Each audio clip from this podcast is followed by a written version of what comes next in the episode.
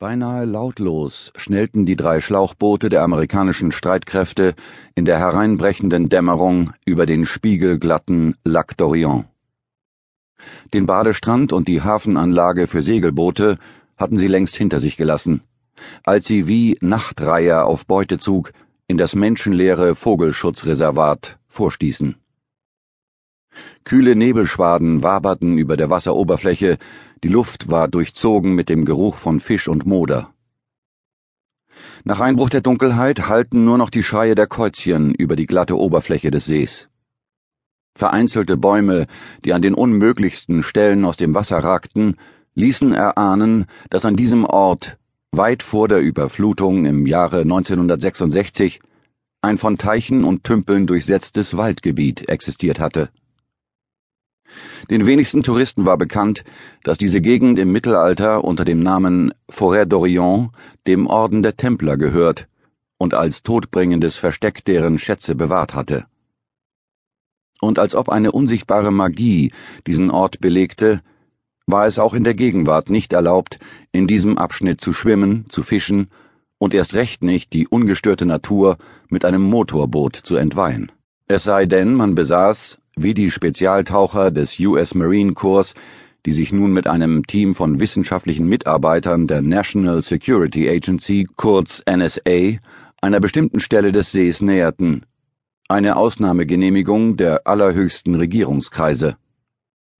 Die Top-Secret-Angelegenheit war als routinemäßige NATO-Übung eingestuft worden, mit dem Makel, dass man noch nicht einmal die Franzosen selbst in die genauen Abläufe der Operation Seeungeheuer eingeweiht hatte, geschweige denn andere Nationen hinzugezogen hätte.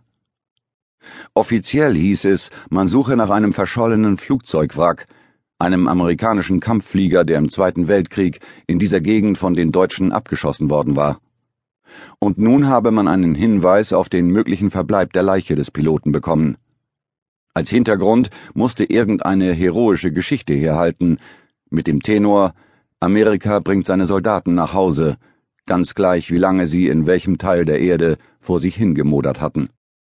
Der Oberbefehlshaber der französischen Streitkräfte, der im Verteidigungsministerium in Paris für die Genehmigung dieser nach außen hin unspektakulären Aktion gegengezeichnet hatte, handelte auf Geheiß seines zuständigen Ministers. Und wie in französischen Hierarchien üblich, hatte er dessen Befehl nicht hinterfragt.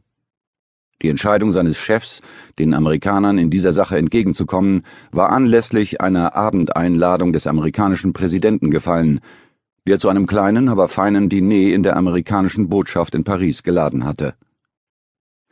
Ein bekannter französischer Sternekoch hatte die wichtigsten Vertreter des Landes mit ausgesuchten Köstlichkeiten verwöhnt und mit einem 1982er Chateau Mouton Rothschild Premier Grand Cru Classé Bordeaux a 1200 Euro die Flasche dafür gesorgt, dass eine gedeihliche Gesprächsatmosphäre keine lästigen Fragen aufkommen ließ.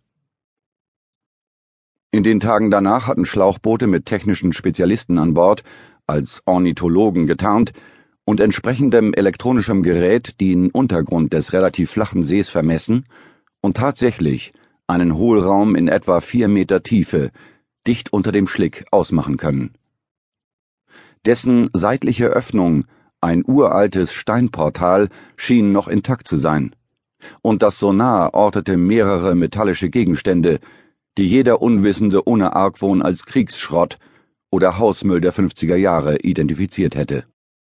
Unbemerkt hatte man Hebewerkzeug und Absauggerät unter die Wasseroberfläche transportieren lassen und bei ersten Bohrungen tatsächlich ein Labyrinth entdeckt dessen unterirdische Gänge sich noch ein ganzes Stück unter dem See fortsetzten. Dort unten müsste es sein, bemerkte ein hochbetagter Mann, als die Motoren plötzlich stoppten. Professor Moshe Herzberg, weltweit anerkannter Historiker und Leiter dieser Untersuchung, trug einen Trenchcoat und einen breitkrempigen Hut, den er die ganze Zeit wegen des Fahrtwindes hatte festhalten müssen. Er saß im hinteren Teil des Bootes und vermittelte den Eindruck, als habe man ihn gegen seinen Willen aus einem Altersheim entführt. Bei näherer Betrachtung jedoch wirkten seine Bewegungen und die Art, wie er sich äußerte, verblüffend jugendlich und agil.